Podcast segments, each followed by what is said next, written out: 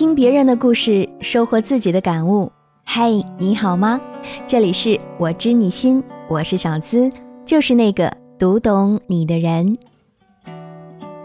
很多女孩子在其他事儿上遇到钱的问题，一般都能理性解决，但是啊，一旦这钱和爱情扯上关系，就分不清究竟该如何处理才是正确的。前些天啊，一位学员就这样跟我求助，他说。我半年前在一场聚会上认识了一个男生，两个人彼此都有好感。散会后，我们相互留了联系方式，然后慢慢有了交集。认识的两个月后，我们俩确定了恋爱关系。他说他在一家网络公司上班，但是没有告诉我具体的地址。我们每一次约会都是他提前订好咖啡厅或者酒店，一起出去玩儿。大部分时候也是他确定行动路线。从他的穿着打扮来看，感觉收入应该要比我高一些。交谈时的言谈举止也都符合我对另一半的幻想。有时候他还能帮我出一些关于工作的建议，分析也是细心又周到。半个月前，他跟我说要去外地考察一个项目，如果进行顺利的话，年底就可以向我求婚，顺便拜访双方的家长。但是自从他出差以后，我们的联系就逐渐变少了。虽然每天他还是会给我发晚安信息，但感觉上总有那么点儿不对劲。前几天他突然打电话给我说，他那边的项目出了一些问题，问我能不能从资金上资助他一些，等项目稳定了，这钱肯定是会还我的。我问他究竟是什么项目，他的回答是暂时还在保密阶段，等时机成熟一定会让我知道的。虽然我有一些存款。但总觉得这样借出去存在着风险，不借吧，又怕他说我根本不在乎他，不知道究竟该怎么办。有些人可能会说：“哎呀，都已经是男女朋友了，有困难相互帮助不是应该的吗？”这话虽没错啊，但我们也要根据实际的情况去分析，不能只凭对方的一面之词就彻底相信他。要知道。有些人就是打着恋爱的幌子去四处骗钱的。最近网络上盛行的杀猪盘，那些男人就是以各种目的或手段去骗取信任，然后达到圈钱的目的。一夜之间，你失去的可能不只是钱，连同爱人的能力和信心都一并丧失了。所以啊，我们更要擦亮眼睛，去认真的了解和你交往的那个人。如果他向你借钱，这几点是必须要清楚的。第一就是对方的真实经济情况和人品一定要彻底弄清楚。就像故事中的女生，和这个所谓的男朋友正式交往才三个月，甚至没有弄清楚对方在哪里上班，他说的网络公司是不是属实，也没有任何人可以证明。他们一起出去，对方都是提前定好了地点或者行动路线，这从恋爱的方面来看是细心，但如果从其他方面看，那他是不是有意避免在熟悉的社交范围内活动呢？倘若他有意隐瞒，或者连姓名、家庭情况都是编造的，也不是不可能啊。所以啊，假如他向你借钱，你一定要从侧面去了解这个人的真实信息，这也是爱他和为他付出值不值得的第一步。第二，他借钱的用途要弄明白。如果他不说清楚钱的去向，谁知道他是不是用在非法途径上，或者拿了钱就会跑路呢？故事中女孩子犹豫的原因也可以理解，毕竟这个男人说，要是项目进行的好，年底就向她求婚。看上去他借钱的目的似乎也是为了他们将来做打算。也正是因为他画了这么一个梦，我们才更要了解清楚他借的钱究竟是要做什么，才是对自己更好的交代。第三。你们的关系到了借他几万或者几十万的地步了吗？一般男人在缺钱的时候啊，会向自己的哥们儿借钱，向同学借钱，向亲戚朋友借钱，但通常他们不会向自己的女朋友开口，因为这会让他脸面上不好看。假如他向你开口了，即使不是骗你，也有可能是他把周围的人已经借过了一遍，甚至已经没有人愿意借给他了。要是你们的关系还在观察期，那么跟你借钱的这个男人，你就要慎重考虑了。借钱这种事情，无论是情侣还是朋友之间，其实都是很容易伤感情的。虽然说情侣之间需要信任，但是在金钱面前，人性很多时候往往经不起考验。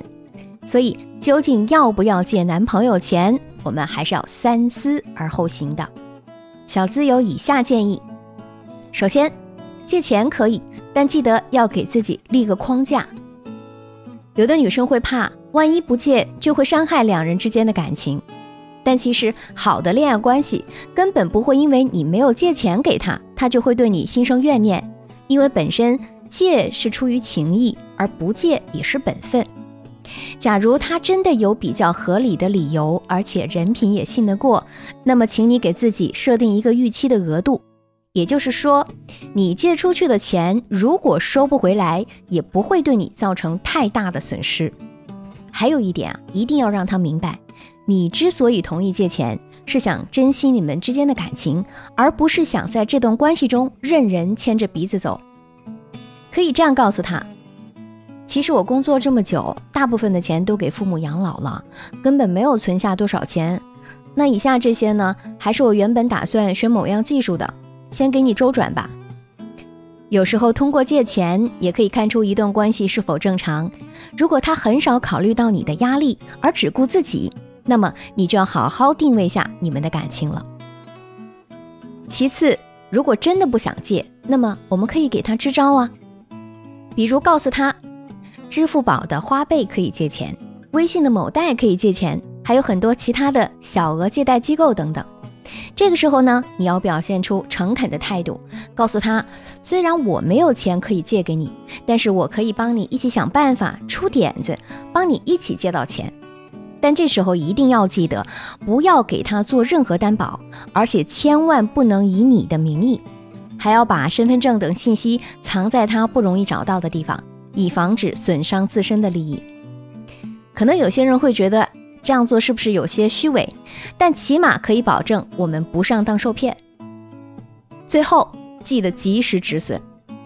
我有位朋友就跟我说过一件事儿，她和男朋友谈了三年恋爱，后来男朋友开始创业，她呢也投资了一部分。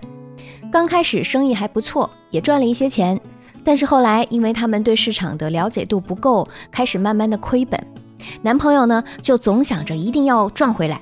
就刷了好几张信用卡，拆东墙补西墙，还让他跟他的亲戚朋友借了十几万，但后来全部都赔进去了，并欠了银行不少钱。就在这个时候，她的男朋友突然消失了，所有的联系方式都拉黑了她，只给她留下了一屁股的债，还有每天挂不完的银行催款电话。所以啊，即使是情侣关系。也不能毫无原则地支持对方在错误的路线上一直继续。做生意亏了不要紧，重要的是及时止损。而在你发现他有问题的时候，就应该停止投入了。可以好好沟通，帮助他找方法解决问题。最重要的是，不能恋爱脑上身，只一味去支持，最后落个钱也没了，爱也没了的地步。有人说。一个男人如果真的爱一个女人时，他的自尊心和英雄主义都是爆棚的，所以这个时候啊，他通常不太会把经济上的负担或者生活中的问题转嫁到自己所爱的女人身上。所以啊，遇到跟你交往一段时间就想管你借钱的男人，如果不是事先有预谋，至少他可能也动过这样的心思。这种男人就算不是坏人，心底的阴暗面也是你看不透的。倒不如早早说清楚，不用长时间的内耗。其实，关于借钱，借与不借的主动权都应该在你的手上。那些需要用金钱去笼络的感情，本身也牢固不到哪里去，又何必惴惴不安呢？姑娘们，恋爱时请擦亮双眼，不仅是对自己的保护，也是对爱情的尊重。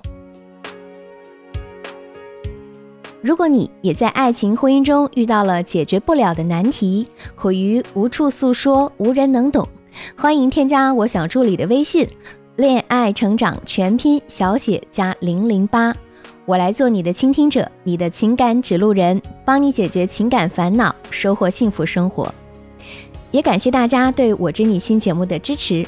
也欢迎把我们的节目分享给身边更多的闺蜜与朋友。了解我的最新动态以及学习更多情感心理干货技巧，你可以在新浪微博直接搜索“小资我知你心”，是姿态万千的“资”哦。解密情感烦恼，给你最真切的知心陪伴，最快乐的情感成长。我是小资，就是那个读懂你的人。下期节目我和你不见不散哦。